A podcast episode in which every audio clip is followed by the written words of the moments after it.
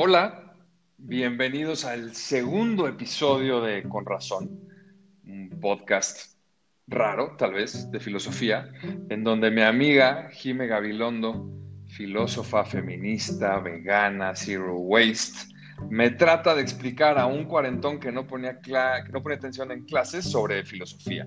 Eh, hola Jime, ¿cómo estás? Hola, cada vez que, hablemos me vas a presentar con todos esos adjetivos. Claro, hombre, pues son puros adjetivos de ahora postmodernos. Vale, está bien.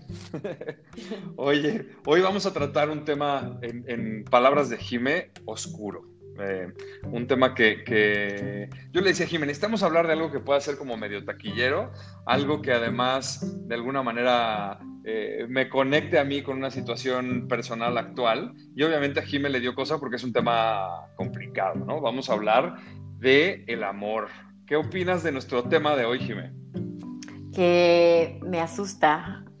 La verdad es algo que, bueno, ahorita lo vamos a platicar, pero la primera vez que surgió este tema en mi carrera, por alguna razón me cerré y no quise investigar más al respecto porque como que es uno de los temas que más fácil se puede ligar a tu vida, ¿no? Entonces ya la parte académica se vuelve un poco complicada. Ya. Sí, además podríamos decir también que estamos viviendo en una era en donde de pronto casi que hay oportunidad de resignificar lo que amor, eh, lo que amor es y sobre todo lo que el acto de amar significa, ¿no? O sea, el, tema es que se puede hablar de amor desde múltiples perspectivas. O sea, podemos hablar de amor desde la perspectiva biológica y, allí eh, me imagino que de pronto hablar de, filosofía y de la perspectiva biológica del amor pueden tener un colapso divertido e interesante. También podemos hablar de amor desde la perspectiva eh, de la psicología, eh, lo que significa más bien en el entorno social, en el entorno emocional. Y también podemos hablar de amor desde la perspectiva filosófica. Eh, y ahí es en donde, en donde se pone divertido. Lo primero que que me gustaría hacer, eh, y es un poco a manera de provocación para ti, Jimé, es contarte la definición de amor del diccionario de la Real Academia Española, porque a mí me voló los sesos. Según la Real Academia Española, amor es un sentimiento intenso del ser humano que, partiendo de su propia insuficiencia, necesita y busca el encuentro y unión con otro ser. ¿Qué opinas de eso? Eso de partiendo de su propia insuficiencia, o sea, ¿qué onda la definición de la RAE tan, existencialista? Este, creo que es una forma de entender el amor que, en la que buscamos amar para complementarnos, o sea, como desde un inicio somos seres carentes y entonces para sentirnos completos o al menos pretender estar completos, buscamos el amor, o sea, según la RAE. No sé, o sea, sí, sí podría ser una aproximación, pero, pero me resulta un poco triste, ¿no? O sea. Ya.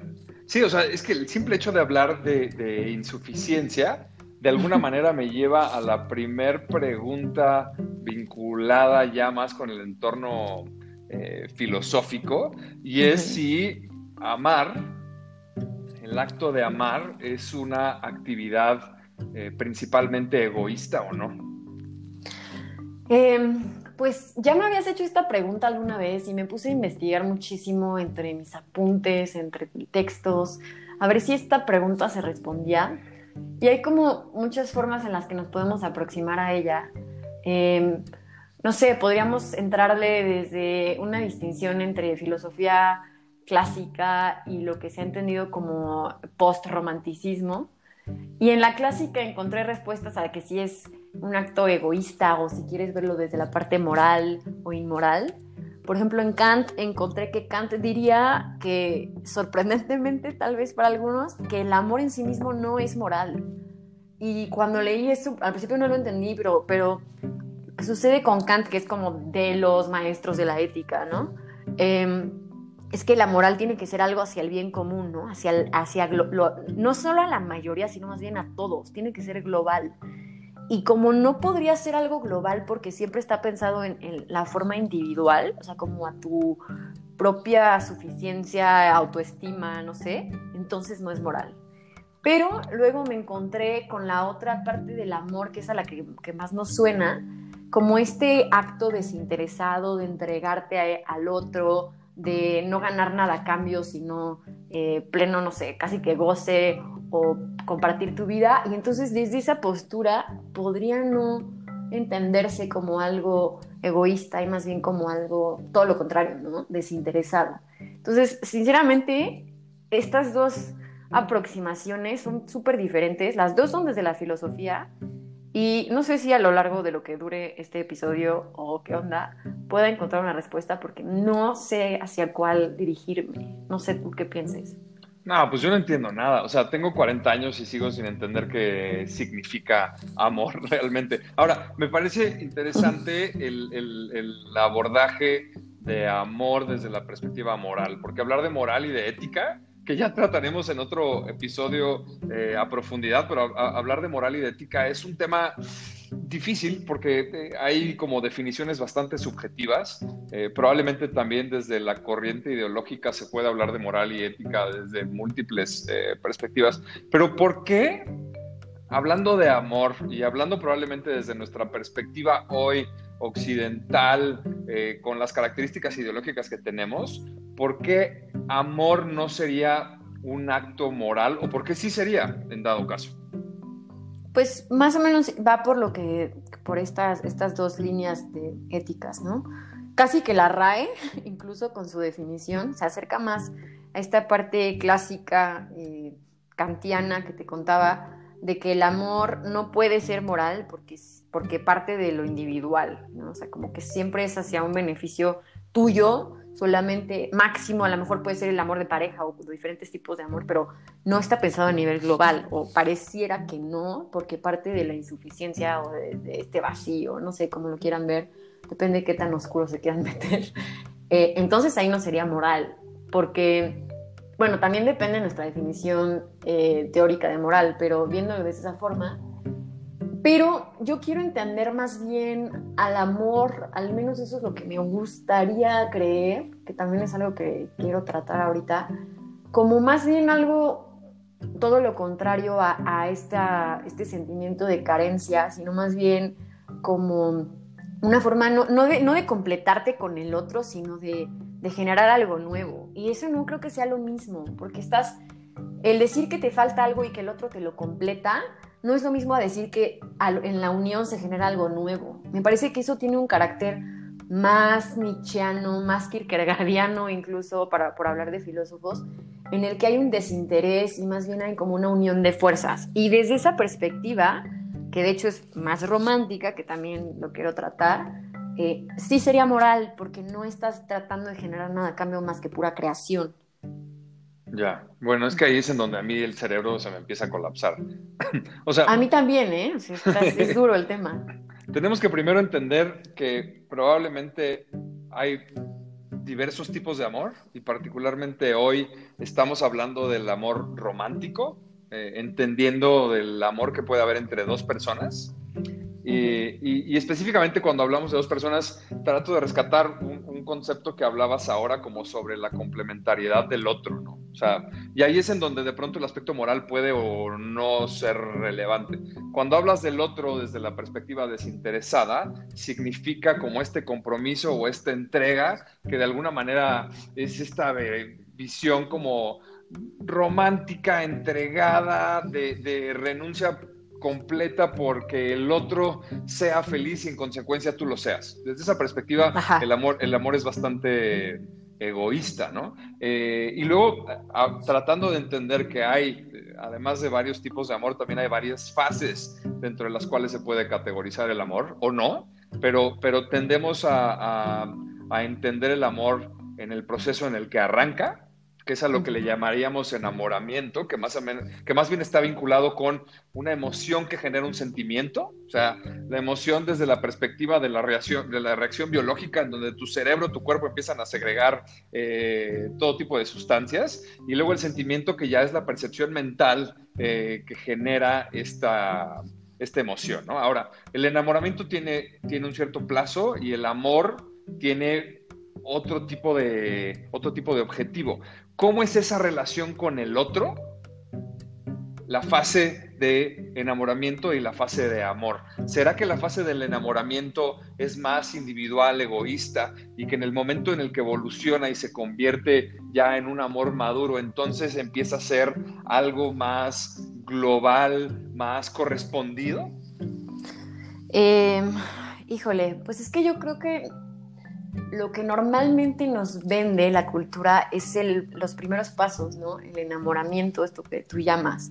Y por eso es algo que nos emociona tanto y donde entran en juego muchísimas cosas, ¿no? Esta ilusión de conocer a alguien más y de qué puede pasar y qué, qué, ser, qué será de nuestro, no sé, de nuestra unión, va a funcionar, no va a funcionar, sea lo que sea que eso signifique.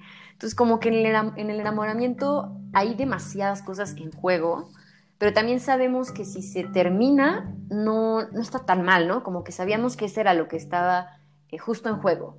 Después de eso se ponen las cosas un poco más complicadas con lo que podrías, como dices, eh, el amor maduro, no sé. Y esto es a mí lo que se me hace el más interesante, porque ya no están en juego tantas cuestiones a lo mejor de, de emoción o de expectativas, pero ya inicia un trabajo. Y hay mucha gente a la que no le gusta escuchar esto, que, que una relación que pretende durar requiera de trabajarse. O sea, casi que, que más allá de un, de un sentimiento, de una emoción, se convierte en una, clase de, de, habilidad, como algo que se tiene que mantener en, en, constante trabajo. Y yo creo que la siguiente etapa, que, que no mencionaste, que es cuando uno decide no tras seguir trabajando y seguir construyendo en, este amor, es cuando se termina, ¿no? Lo que podría llamar un desamor o yo qué sé. Que a lo mejor incluso se da antes, a lo mejor incluso se da en la etapa del enamoramiento, porque no quieres llegar, por alguna razón,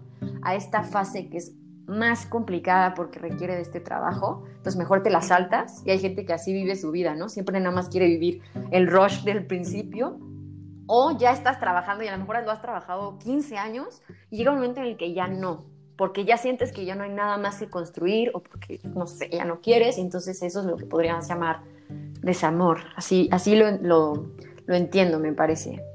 Sí, o sea, te entiendo, pero desde mi experiencia personal, que, que, que, en procesos de enamoramiento es, es basta.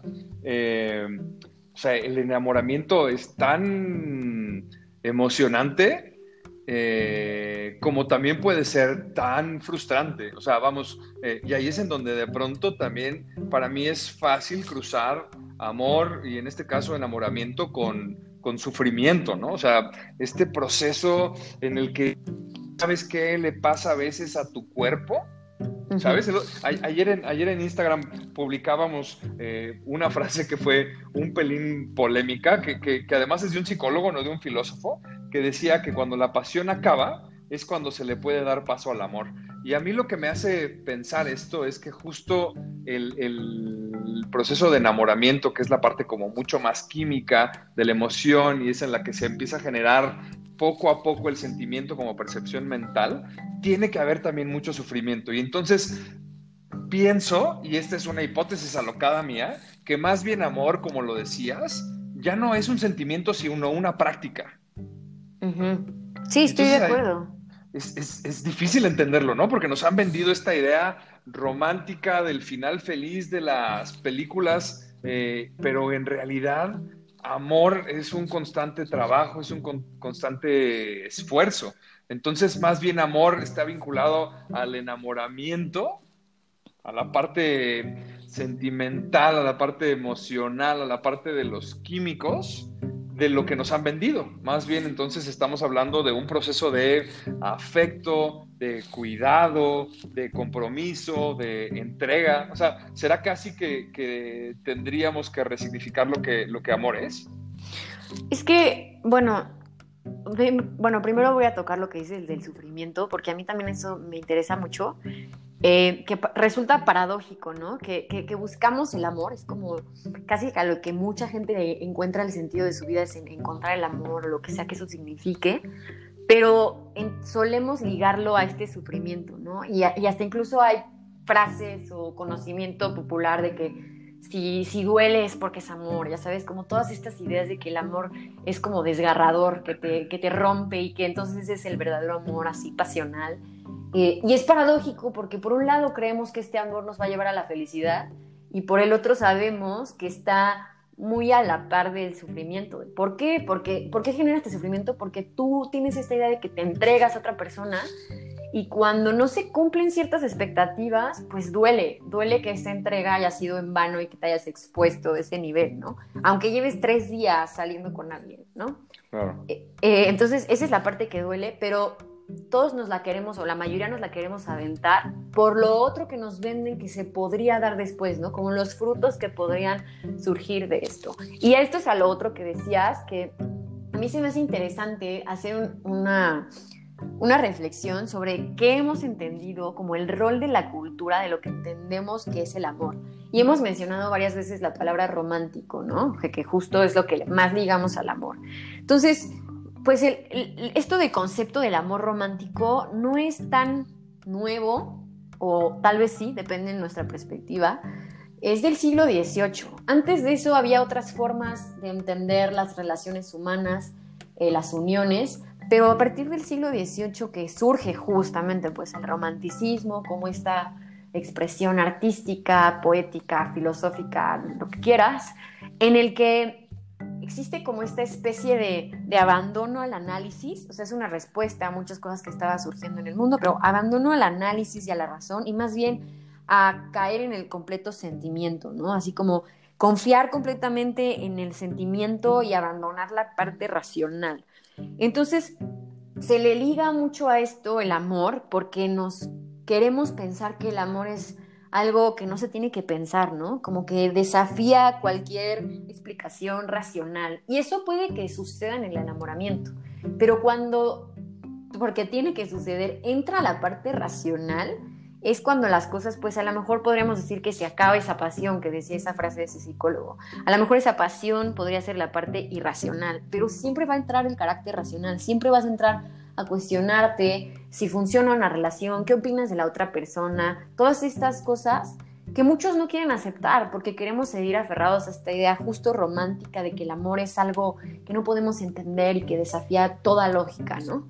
Pero pues hay otra visión que es, podríamos decir, una visión clásica en el que, no quiero decir calculada ni fría, pero en el que entran otras cosas en juego, ¿no? Sabemos que entra la cultura, sabemos que entra eh, también la parte racional, la parte analítica, y todas esas cosas, pues, nos dan diferentes perspectivas de qué podríamos llamar el amor. No sé si ya me perdí un poquito. A mí me perdiste desde el principio, pero por eso te sigo haciendo preguntas. Este, ah, lo, lo que me parece, o sea, lo que me parece interesante e importante de esto justo es que eh, amor como lo entendemos hoy en esta perspectiva de pareja, el amor romántico, está probablemente más bien fundamentado en la parte que deberíamos entender como enamoramiento y no en el acto de amar maduro, que, mal, que más bien son estas acciones, esta voluntad que solidifican lo que sentimos pero el sentimiento a lo mejor se tiene que haber construido en la primera fase y va madurando, pero lo que realmente termina siendo amor no es el sentimiento mismo, sino la práctica de Exacto. ¿no? Sí, sí, o sea, justamente creo que es una práctica, o sea, un, un trabajo constante, ¿no? Ya. Sí, o sea, dentro de las cositas que estuve leyendo antes de, tener nuestra conversación, que fueron más de, perfil psicológico que filosófico, eh, había un, texto que me, que me, llamó mucho la atención, que comparaba el enamoramiento casi como a una especie de movimiento colectivo, pero que sucedía entre dos personas, ¿no? Casi como un fanatismo. Eh, eh, el autor decía que los enamorados cometen el mismo error que los que arriesgan su vida por un movimiento colectivo. Y es atribuir la experiencia extraordinaria a las virtudes del ser amado, porque este, este, proceso químico de estar enamorado y de construir esta emoción que eventualmente se convierte en sentimiento, nos, de alguna manera nos inclina a no darnos cuenta la totalidad de la persona. Y el verdadero amor que son estas prácticas, esta voluntad, significa poder vivir y convivir con lo bueno, lo malo, ¿no?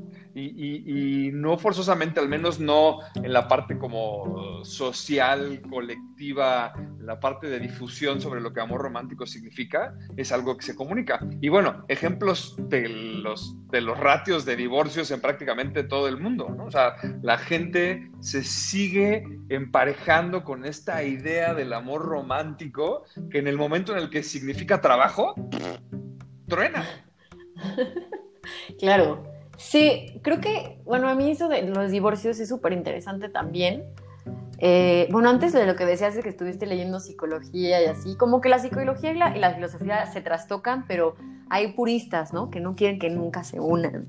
Eh, yo creo que hay autores que, que son puentes entre psicología y filosofía, y eso que me decías de las masas, me recordó, y si algún filósofo nos escucha, corríjame si estoy mal, a algo un poco de Lacan, incluso freudiano, como de esta, estas masas que, que, se mueven sin darse cuenta por qué se están moviendo, ¿no? Una cosa así súper extraña. Y el tema de los divorcios, yo creo que corresponde a muchas cosas porque es cultural, ¿no? Y de hecho, aunque alguien me quiera linchar, el amor también creo que es cultural. Eh, no quiere decir que sea algo malo, ¿no? Yo creo que muchas más cosas de las que creemos son culturales, pero bueno, ¿no?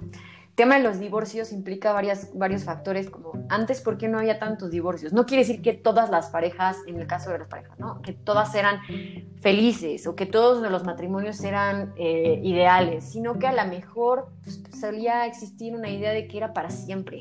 Y el entender que era para siempre desde un inicio ya generaba en tu mente una, una cuestión de pues que tengo que trabajar por él. Y a lo mejor ese trabajo a veces era muy constante, pero se sabía desde un inicio que así iba a ser, ¿no? Obviamente había situaciones en las que no había trabajo y la gente solamente seguía junta por otras razones, ¿no? Por el qué dirán, como se dice. Pero ahora tenemos una visión que desde un inicio ya nos decimos a nosotros mismos de no pasa nada si se, si se cae esto, no pasa nada, ¿no? Es un, es un síntoma de nuestra cultura de nada es para siempre, ¿no? Es, o lo que sea que eso significa. Obviamente nada es para siempre, pero nada es para toda nuestra vida. Entonces ya desde un inicio meterte en una relación con esta idea, pues ya te está dando como la licencia de, no trabajar lo suficiente en ello, ¿no?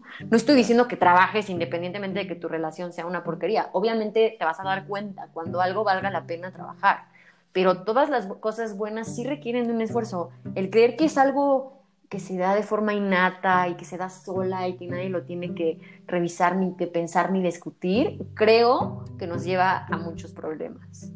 Sí.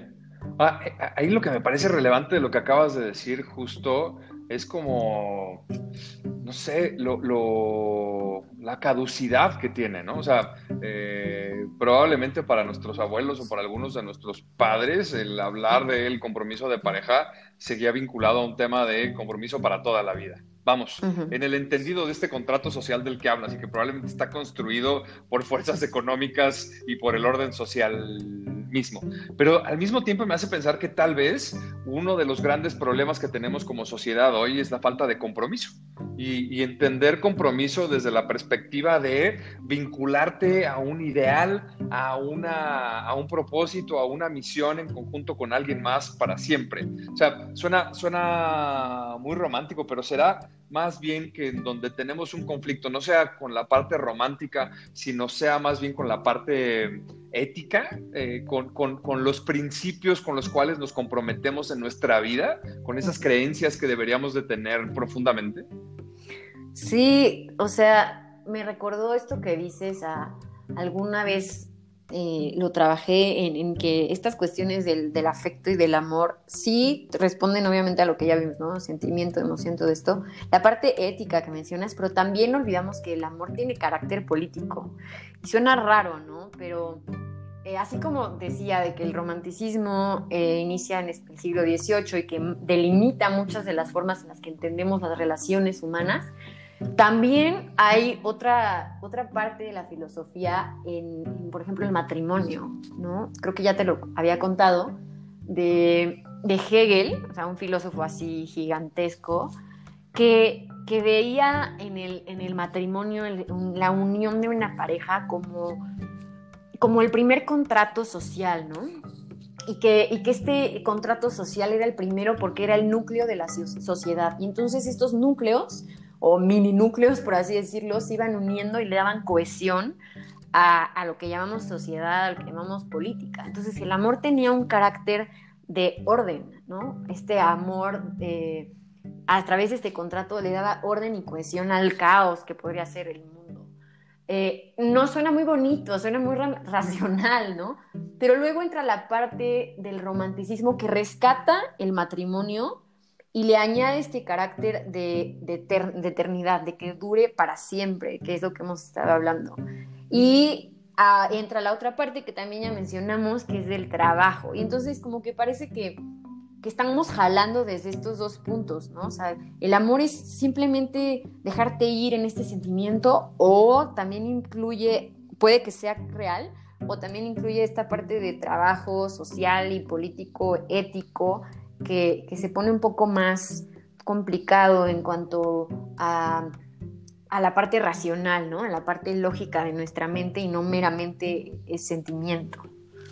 No sé si me explico. sí, o sea, como lo dices al principio, en el momento en el que eh, amar se convierte en una práctica en donde conjuntas voluntad, acciones con sentimientos, eh, eh, deja de ser algo emocional, algo bioquímico, y se convierte ya más bien en una creencia acompañada de, estas prácticas. ¿Cierto? Eh, lo, que no podemos perder de vista es que al final eh, hay componentes químicos en donde se documenta o está más que claro que la razón por la cual nos emocionamos o sentimos amor es con fines de reproducción. Ajá, ok. Eso no quiere decir que de pronto la madurez del amor, la evolución del amor, la misma evolución de nosotros como especie, la evolución de nuestra conciencia, haya, haya creado prácticas de interacción diferentes. Pero, pero el punto de partida probablemente es más animal. O sea, el, el amor probablemente podría ser la segunda fase de una atracción en donde los componentes químicos lo que persiguen es compatibilidad de reproducción. Es un tema de supervivencia de especie. Ok. O sea, es que ahí es donde te digo que se pone oscuro el tema, de forma... todo lo que tenga que ver con diversidad voy a recibir unos tomatazos, pero no, no lo digo que sea mi opinión personal, porque creo que hemos evolucionado, pero, pero desde la perspectiva especie es lo que aparentemente más sentido hace. No sé, es que yo ahí me doy muchos, tengo muchos encuentros con la parte eh, química, científica, incluso la psicología que se quiere hacer ciencia. Eh, tengo muchos encuentros con esto porque desde la filosofía eh, entran otras cosas en vigor. O sea, querer reducir toda nuestra humanidad a procesos biológicos me parece muy pobre. O sea, claro que hay una parte detrás pero la cultura no creo que se pueda explicar de forma biológica. Bueno, hay autores que sí, o sea, también otra vez, si alguien lo ha escuchado, hay un autor que se llama Roger Bartra que le da tintes de ese estilo, pero la cultura es algo que no me parece que sea, eh, que funcione de esta forma como biológica, química, sino algo que nos rodea eh, que se va definiendo y que no nos damos cuenta cómo lo estamos definiendo, pero que lo definimos de forma social y que eso podríamos decir que es hasta lo que nos hace diferentes como especie. Entonces, por eso yo tengo tantas broncas con eso y también porque debo de aceptar que hay una parte en mí que sí se quiere seguir apegando a esta parte, no sé si romántica, pero mágica, casi que hasta religiosa del amor, ¿no? Eh, encontré para, para explicar esto hay un video que les recomiendo que se llama Pensar al otro entre el amor y la política, de un filósofo que se llama Darío Stashin, no sé qué, no sé qué tiene un apellido súper extraño, pero bueno, búsquenlo así. Y él habla de, de muchas cosas sobre filosofía, política y, el, carácter del amor en, en esto, pero tiene una parte en la que dice que como filósofos, muchos, alardeamos o más bien cuestionamos fuertemente a Dios, ¿no? Y, eso nos ha pasado, así de, no, sí, la religión y Dios y todo esto, pero no hacemos esta misma deconstrucción con el amor. Y cuando escuché decirlo eso, me reí en voz alta porque me identifiqué completamente, ¿no? O sea, ¿cuánta, ¿cuánto cuestionamiento le doy a esta parte de la fe, del Dios, de la religión, de algo que no puedo explicar? Pero cuando le pongo los mismos adjetivos al amor, ahí ya no me quiero meter. ¿Por qué? O sea, y hasta la fecha no estoy muy segura por qué. A lo mejor es por un miedo a creer que a lo mejor es un puro proceso biológico y de supervivencia de especie, como dices tú, o a lo mejor es algo completamente político en la que, no sé, que, hay un ejercicio de poder. Y quiero seguir creyendo que, que, el amor es algo que hasta la fecha nos seguimos preguntando porque tiene un carácter casi que, no sé si místico, pero algo así que se nos escapa de las manos, ¿no? Sí, sí, sí lo creo. O sea, ahora el, vamos, voy, voy a empezar por, por defender mi punto. Eh, de hecho, mis, amigos y, y, mis primos me vacilan desde siempre porque siempre me han dicho que soy un enamorado del amor y que por eso he tenido tantos procesos de enamoramiento. Mi psicólogo más bien dice que no tengo muy buenos filtros, ¿no? Pero eh, yo soy una persona que cree fielmente en el amor romántico y sobre todo cree en este estado posterior del enamoramiento que es este amor maduro. En, eso creo totalmente. Y entonces también creo que el, orden biológico puede ser el detonador, pero que nuestro nivel de conciencia ya más bien nos exige esta interacción más emocional, porque vamos, yo sí creo en esta conciencia universal que nos gobierna. Y tampoco quiero que nos pongamos a hablar de física cuántica ni nada por el estilo, ¿no? Pero lo que es un hecho es que al final todos somos energía en el 99.9999% y que de pronto los, las emociones y los sentimientos positivos alteran positivamente la energía creadora. Y acá ya se va a empezar a sonar muy pacheco, ¿no? Pero desde la, desde la perspectiva post biología y post eh, eh, psicología, la parte más bien filosófica sobre lo que significa para las personas el amor, hacia dónde deberíamos de ir. Y, nada, yo sé que no tienes la respuesta, ¿no? Pero eh, juégatelo un poquito, o sea, ¿qué, te, qué te ¿Cómo te gustaría a ti que se definiera amor en, este proceso de evolución individual, evolución de conciencia colectiva que estamos viviendo? O sea, ¿qué debería de representar para las personas, para los grupos? Eh, ¿Hacia dónde te gustaría que fuéramos? o sea, esa pregunta me es como para hacer una tesis completa. Em, Déjate ir, hombre, hasta que me aguante la batería.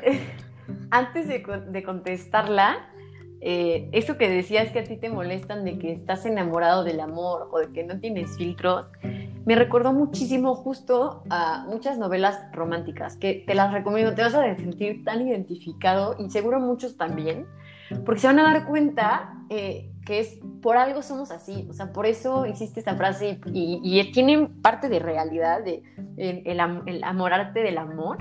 O sea, me recordó a, no sé si lo hayas leído, eh, a las desventuras del joven Werther, por ejemplo, a Lucinda, un poco a, no sé, a Shakespeare, o sea, estas historias del héroe romántico, a Fausto, incluso de Goethe, creo que a Fausto sobre todo de Goethe, de esta parte como de del amor, de la inocencia, este, esta locura, ¿no? El querer tener este sentimiento que le da sentido a tu vida. Al final le rompen el corazón, porque entonces sí, así sí me... Sí, es que siempre, o sea, siempre, eso es lo interesante del romanticismo, por eso está tan ligado al sufrimiento, o sea, estos héroes, héroes románticos, no sé, eh, bueno, Hamlet no es sobre parejas, pero por ejemplo, Lucinda, Werther, Fausto, eh, estas historias de estos héroes románticos del alma pura, si los analizamos casi que desde un poco desde la psicología, son personas que no están enamoradas del otro, sino justo del sentimiento en sí. Y entonces cuando ese sentimiento es tan grande que no lo pueden aprender en un humano, en una persona, entonces existen muchas desilusiones y pérdidas y desamor y entonces es como se convierte en una tragedia desde un punto de vista, ¿no? Entonces yo creo que te sentirías, y muchos, muy identificados con con este amor este, tan, tan romántico, justamente, ¿no? Eso justo nos regresa bastante en la conversación, porque de pronto esta de idealización del amor romántico es a lo que conocemos por enamoramiento. Y el amor maduro, que es más bien esta práctica, eh, es tal vez algo, algo más allá de amor. Sí. Porque es afecto, es compromiso, es entrega. Y, ayer lo poníamos en una de las, de, las stories de, Instagram y la votación fue bien dividida, ¿no? Justamente el que si después de la pasión es cuando hay espacio a que, se, a, que empiece el, amor.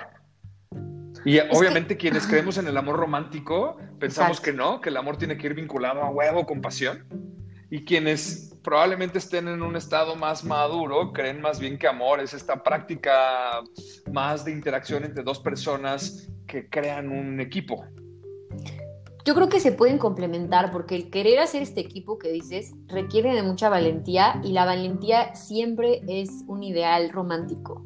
O sea, requiere de mucha valentía el tú saber que tú estás poniendo de tu parte para construir y asumir que el otro hará lo mismo y que será constante. Y eso sí requiere valentía, coraje y muchos adjetivos y valores atribuidos al romanticismo. Y creo que se puede ser la unión entre ellas. Y una cosa interesante que alguna vez alguien me dijo o lo leí o no me acuerdo la verdad, es que, que, me decían o lo leí, que sabe que, si amabas a alguien nunca te fueras a vivir con esa persona, porque se iba a acabar todo, ¿no? Y, y me dio mucha risa y ahora lo experimento y tiene parte de realidad, ¿no? Porque eh, en las relaciones de noviazgo, por ejemplo, todavía hay muchas expectativas que se quedan en las sombras, ¿no? Y que te quedas como con mucho sentimiento. Pero cuando empiezas a, a vivir con alguien, el trabajo ya se vuelve algo mucho más real. Y a lo mejor cosas tan triviales como quién va a lavar los platos, que suena estúpido, pero no tenemos esas conversaciones porque creemos que no son románticas. Pero hmm. cosas como esas que parecen tan triviales pueden destruir una relación. Entonces ahí es donde entra la parte racional. O sea, creo que hasta, hasta esas conversaciones de quién se va a encargar de qué cosa en este trabajo constante del hogar, del construir, o si quieres tener una familia o yo qué sé, no las queremos tener porque vemos como que no son bonitas, que no son románticas, pero, pero esas mismas son las que nos pueden destruir. Entonces yo creo que, ahí está el puente, o sea, el, decidir unirte con una persona requiere de esta valentía y luego tienen que entrar la parte racional de tener la conversación incluso de los trastes, que creo que es importante para construir algo duradero. Ya. Es que neta me parece súper interesante porque al menos en mi manera de interpretar que probablemente está súper descompuesta y sesgada, pero todo esto que estamos hablando y definiendo como amor, siento que no entra dentro de las definiciones más formales de amor. O sea, entra más bien en definiciones de convivencia, de madurez, de apoyo, de compromiso, de entrega, pero me cuesta trabajo eh, entender estas prácticas dentro de la esfera de lo que entendemos como, como amor. Y, me parece relevante justo porque de pronto hablar de matrimonio significa como oficializar contractualmente el amor. Y lo cierto es que el matrimonio es un contrato.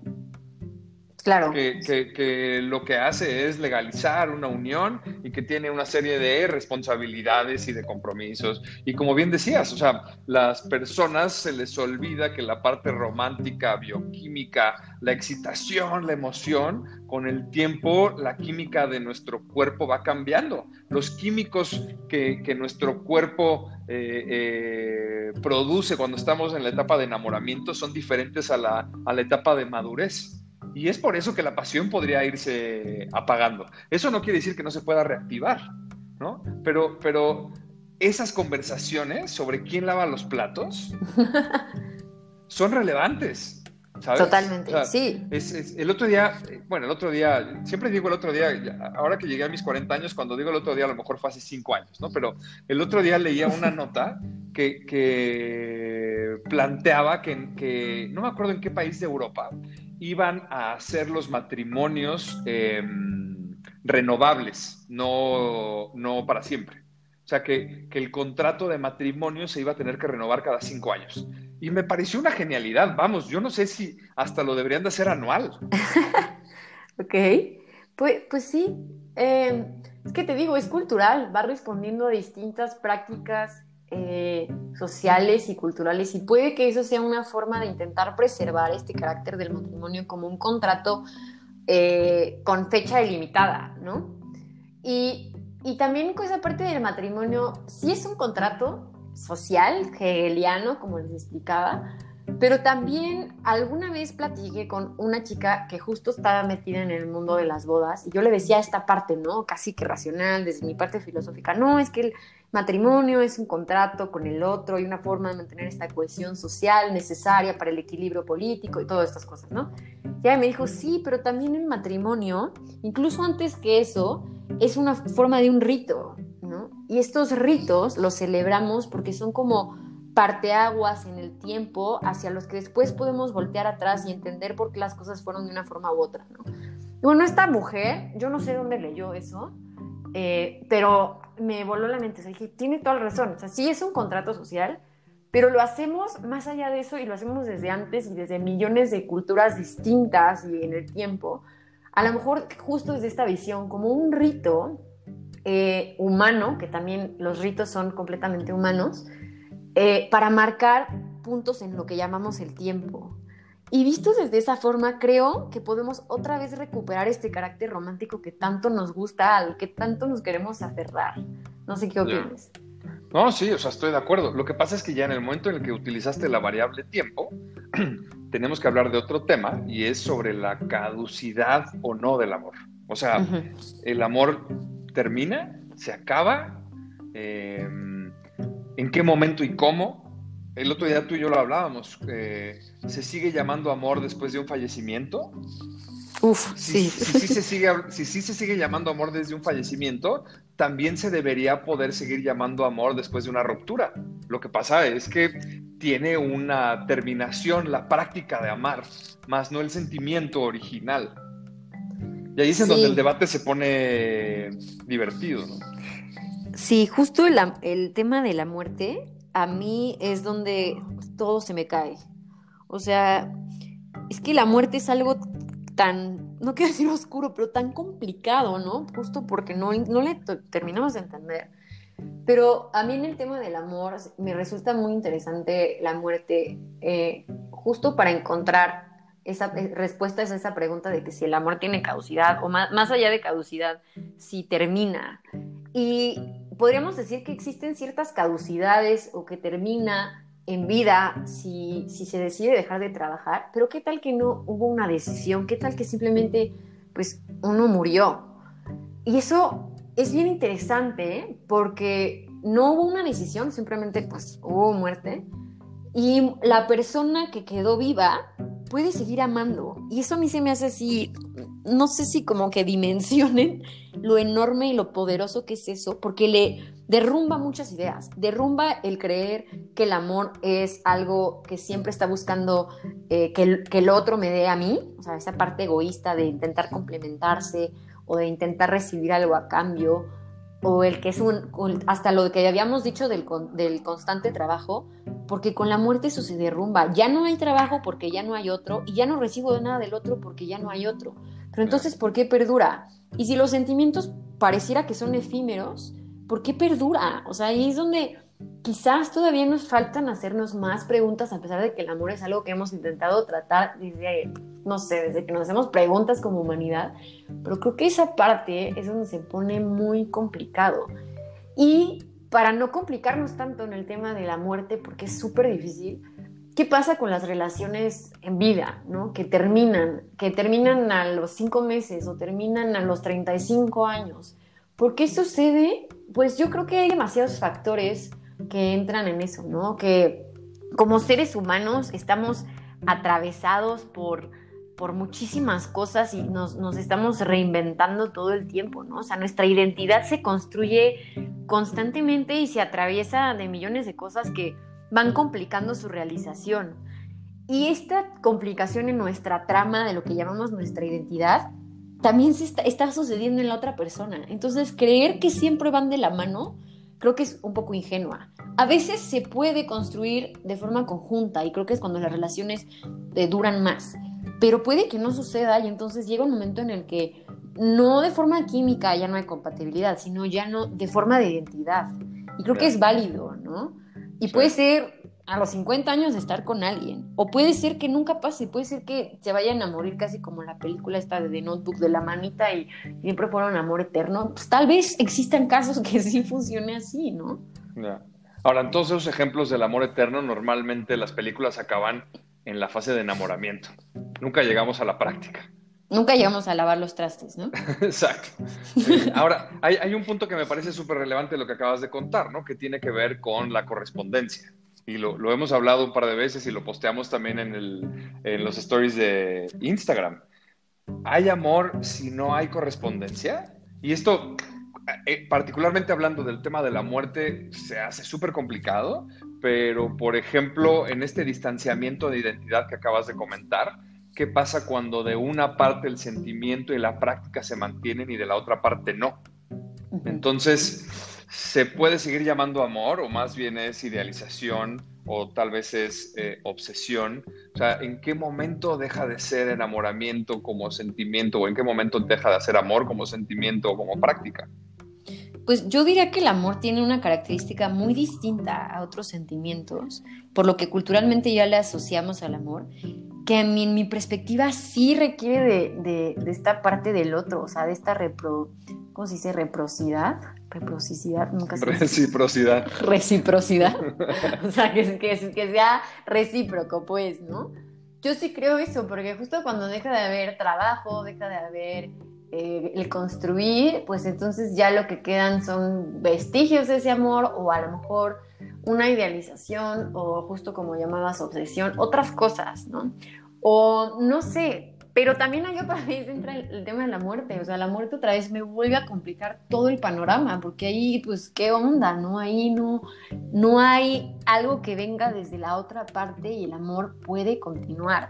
Entonces, ahí es donde se me complica. Sin embargo, sí me sigo yendo más hacia la parte de que sí requiere de ser algo que, que el otro me regrese, porque porque me parece que si no ya no ya no hay este construir y para mí el amor sí es un construir justo por lo que hemos visto, ¿no? Independientemente si, si queremos irnos más hacia la postura romántica o hacia la postura eh, clásica o entenderlo desde donde querramos, pues el que implique a dos personas implica este choque de identidades que tienen que irse complementando, construyendo, como le quieras llamar. Y cuando una de estas identidades ya no entra en el juego, por eso hasta se llama el juego del amor, entonces para mí ya no es amor, para mí es otra cosa que a lo mejor puede quedarse en la memoria, a lo mejor tú sigues creyendo que es amor porque existió, pero no quiere decir que siga vigente, ¿no?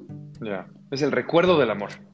Ajá, sí, que a lo mejor a eso podríamos ligarlo a la muerte, o sea, quizá ahí está la respuesta, que la memoria es algo que, que nuestro entendimiento humano de, cómo le hemos dado eh, lo que entendemos por tiempo no funciona de forma tan lineal y la memoria es algo que, que, perdura en el pasado pero en el presente y por eso seguimos amando. Quizá esté por ahí, ¿no? La respuesta. Ya.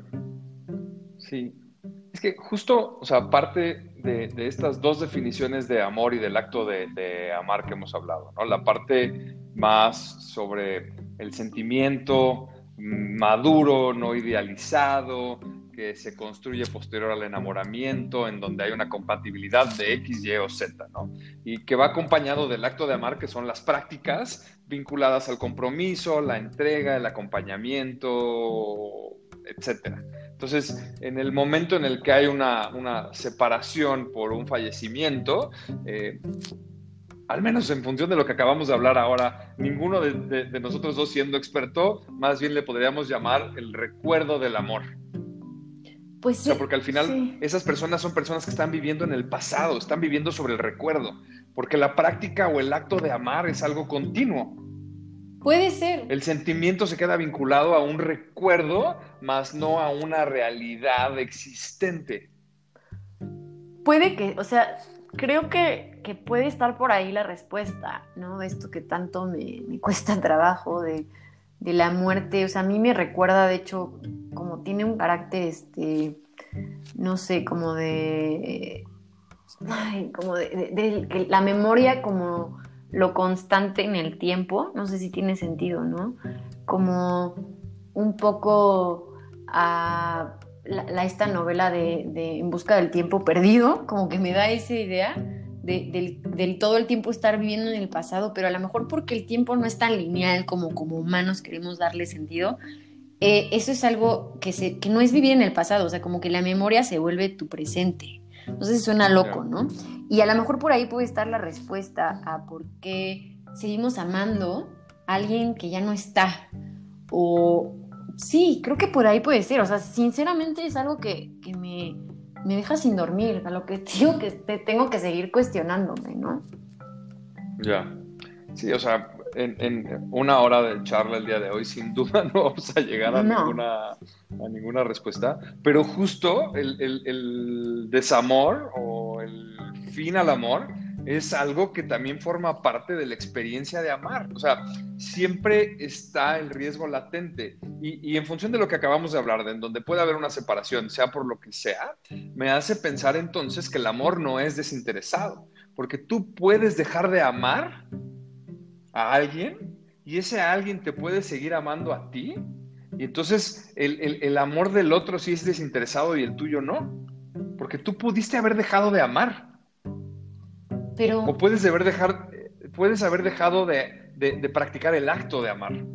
Pero entonces ya no, ya no existe amor, ya existe lo que decíamos, ¿no? La memoria de lo que fue. Y entonces en vida, eso, si, si el otro decide que ya no quiere entrar en este rol, este juego, entonces se puede transformar en otras cosas, ¿no? Incluso en patologías. Y, creo que esa, es la diferencia con la muerte, ¿no? Que, que en la muerte el otro no, no, hubo decisión y en vida sí hay decisión. A lo mejor no muy consciente en muchos casos, pero el, el hecho de que existe esta parte de decidir salirse de la dinámica y que se convierta en uno, creo que es diferente, o sea, genera una diferencia entre lo que ahora lo que tú consideras que estás lo que estás jugando y ya no sería amor. Ya. Es que en, ese sentido, y regresándonos al principio de la conversación, eh, el amor realmente no es desinteresado. En el momento en el que para que se llame amor o la práctica de amar, tiene que haber correspondencia y tiene que, tiene que haber reciprocidad para considerarse amor, entonces no es desinteresado, es realmente es una práctica egoísta, en donde el provocarle la felicidad a alguien más te genera felicidad a ti mismo. Pero es que existen actos realmente que no sean egoístas.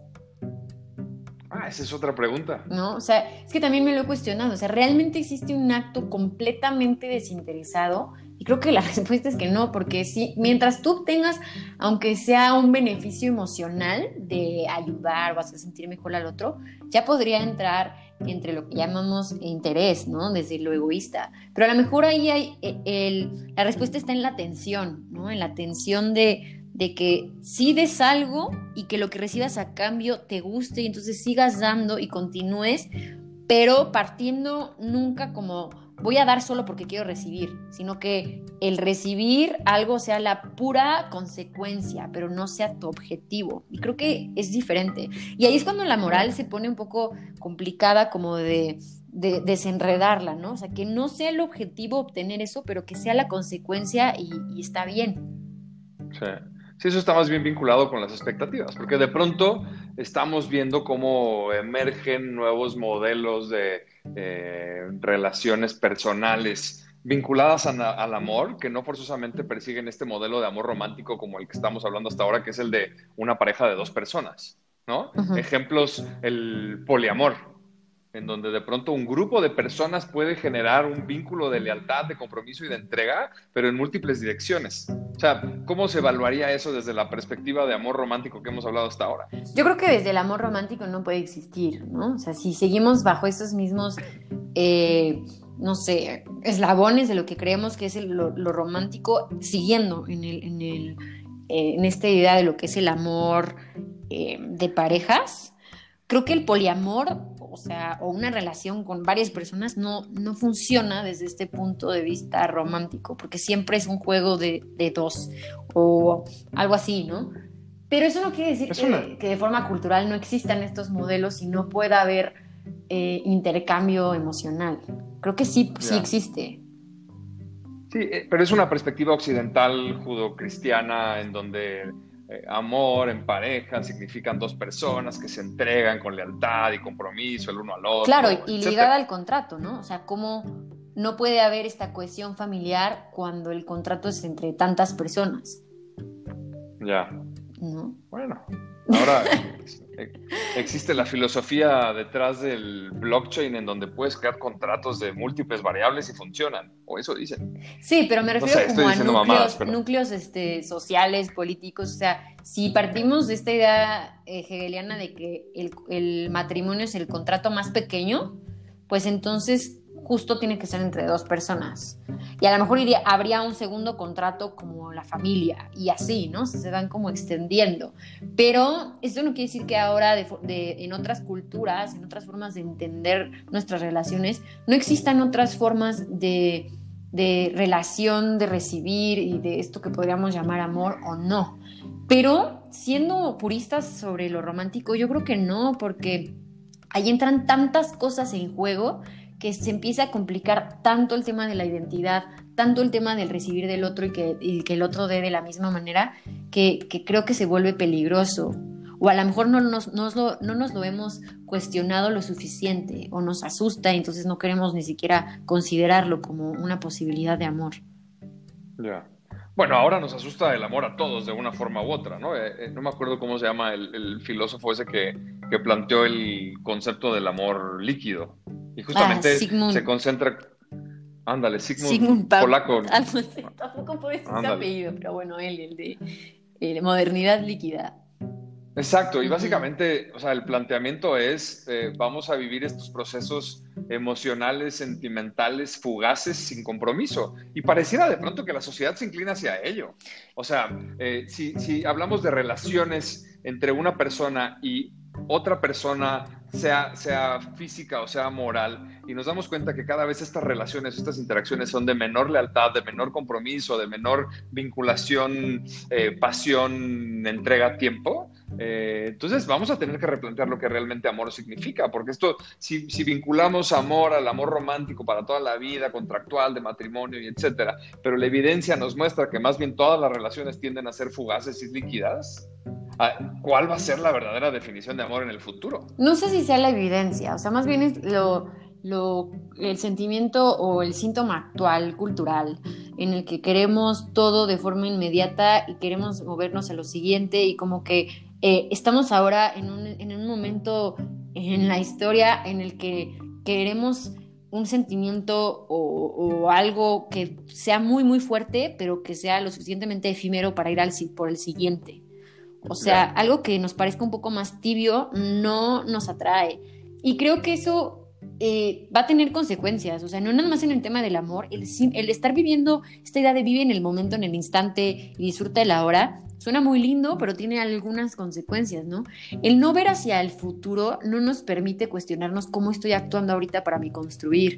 Y eso va a tener, en mi opinión, consecuencias como las que incluso ambientales, ¿no? El seguir pensando así tiene consecuencias ambientales, sociales, de crisis, de muchas cosas, ¿no? El vivir en el, en el momento suena muy lindo, pero el momento también tiene que estar pensando en el construir. Y si olvidamos eso y solo queremos un choque de emociones o de algo efímero, pues no estamos generando ningún lazo, ningún vínculo, ningún este, fundamento sobre el cual construir nueva cultura. Pero creo que eso es normal, o sea, la, cultura y el tiempo son un péndulo y a lo mejor antes vivíamos completamente inmersos en esta idea de, de, lo que dura para siempre y ahora nos queremos ir hacia el otro lado por completo y vamos a tener que entre todos acercarnos un poco más al centro, ¿no? Porque si no, pues pueden haber otras cuestiones. Sí, sí, estamos, o sea, no cabe duda de que estamos viviendo un momento eh, social en donde todo es desechable, incluidas las personas. Exacto. Y por eso, vamos, los matrimonios tan fugaces, las relaciones tan fugaces, tanto miedo al compromiso, porque lo que queremos son experiencias momentáneas que me entreguen lo que quiero en el momento que, que lo quiero y en el momento en el que no me sirve o tengo que entrar en esta práctica más de esfuerzo, de trabajo, de voluntad, mejor me doy un paso a un lado porque no me funciona en este momento para mí. y, me regreso al tema del sufrimiento. No estamos acostumbrados al sufrimiento asociado a, cómo alcanzar grandes éxitos o grandes metas. Exacto, sí, sí, sí, o sea, justamente esa, ese carácter de lo efímero también está ligado al que creemos que a lo mejor nos estamos perdiendo de algo que podría ser mejor. Entonces lo abandono y me compro el nuevo modelo, el nuevo producto o me encuentro la nueva relación. Y entonces no estamos forjando nada, nada que sea duradero. Y eso, pues, no pensar a futuro, o sea, no, no vivir en el futuro tampoco, pero no pensar un poco en el futuro hace que lo que estáis diciendo ahorita no tenga sentido. Pues es tal cual lo que me acaba de pasar a mí, te lo contaba, ¿no? O sea, eh, el enunciado que a mí me entregaron hace unas semanas fue, eres bien chido, me pareces un gran hombre, y entre líneas decía, pero probablemente me puedo conseguir algo mejor que tú, gracias. Exacto. sí, pues es este modelo. Exacto, sí, sí, sí, o sea, como que siempre eh, a, nuestra cultura actual tenemos este bichito de que a lo mejor pudimos haber encontrado algo más chido, ¿no? O sea, no nada más en una pareja, casi que hasta en el celular, ¿no? O una mejor oferta, o un mejor material, o hasta que sea tan común ahora que cambiemos de carrera en la licenciatura, ¿no? Que yo sé que esa es otra cosa, ¿no? Pero el como no te preocupes, si no te gusta, pues cámbialo, ¿no? O sea, como no te quedes con las ganas, todas esta idea, estas ideas que parece que son positivas, pero creo que son soluciones rápidas y las soluciones rápidas, lo que hemos visto es que traen consecuencias a la larga. Sí, sí. Bueno, casi que nos podemos ir a, nos, lo podemos vincular con la filosofía de tu trabajo del día a día, ¿no? El no desperdicio, o sea, el tampoco desperdiciar a las personas. O sea, en serio, es, es, o sea, no estamos acostumbrados ya ni siquiera a, a hacer la labor de, construirnos a nosotros en asociación con alguien más. Y como, como al final nunca vamos a estar construidos al 100% y somos cambiantes, eh, con esa perspectiva nunca vamos a sentir que vamos a, embonar con alguien que en ese momento también se está construyendo o deconstruyendo. Y entonces e, ese planteamiento de amor es radicalmente diferente, porque entonces amor es una práctica de acompañar a otro, de, tener la voluntad de construirte en conjunto del otro, eh, con este modelo de, reciprocidad en donde yo te ayudo a construirte, tú me ayudas a construirme, eh, que es egoísta, pero que es un egoísmo servil, por decirlo de alguna manera, ¿no? O, recíproco. Y ya estoy inventando mamadas. No, creo que estás haciendo un resumen hermoso. Sí, de verdad.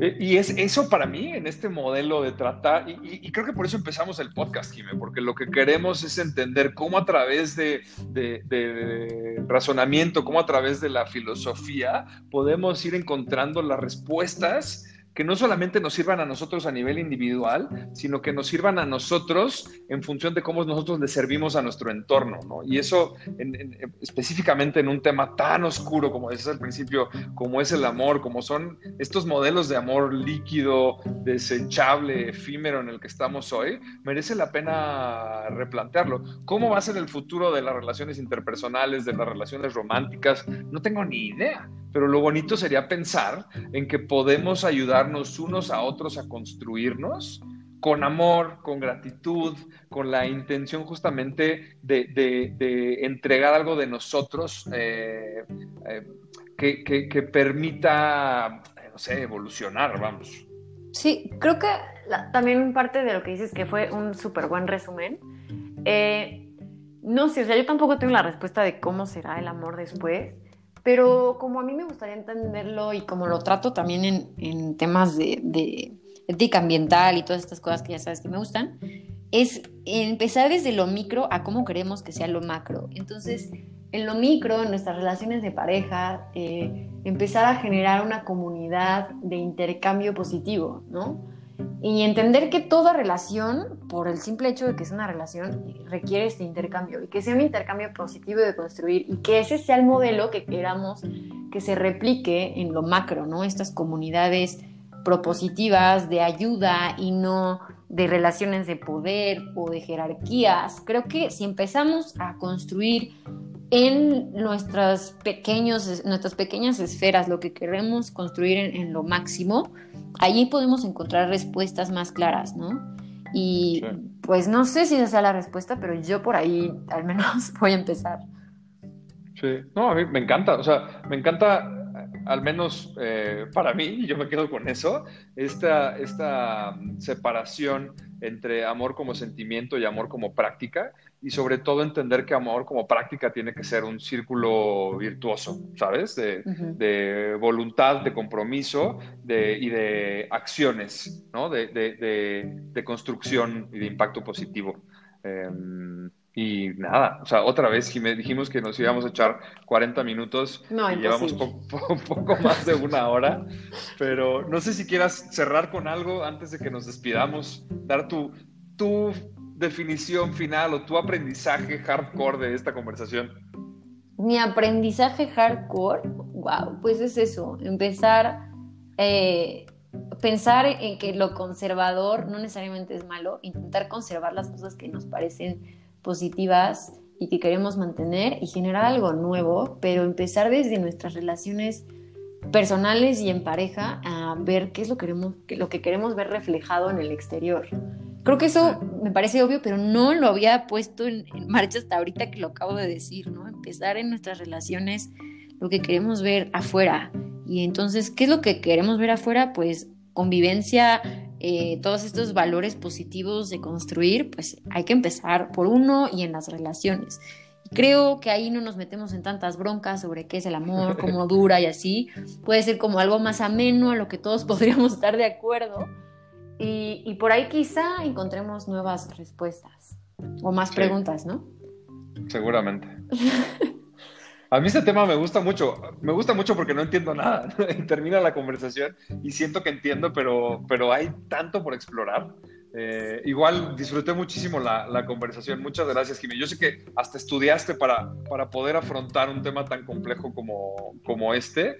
Eh, y nada, pues eh, despedirnos, invitar nuevamente a la gente que nos esté escuchando a que sigan a Jime en su página de Instagram, ZWMEX, Zero Waste México, y que conozcan más sobre su trabajo para, para impulsar la filosofía circular. Y a mí me pueden encontrar también en Instagram como Bernardo Towers, pero sobre todo síganos en el, eh, en el Instagram del podcast, que es arroba podcast.conrazón y vamos a estar lanzando algunas eh, capsulitas o algunas frasecitas que podemos rescatar de esta conversación y además estaremos haciendo algunas preguntas sobre los tópicos que siguen. Muchas gracias a la gente que participó en estos días que estuvimos poniendo, estuvimos poniendo preguntas eh, en los stories. Eh, yo sé que algunas preguntas eran difíciles de, de responder, pero bueno, nosotros fuimos... Eh, bueno, yo soy Bernardo y conmigo Jime y muchas gracias por su tiempo y en un par de semanitas los acompañamos con otro episodio.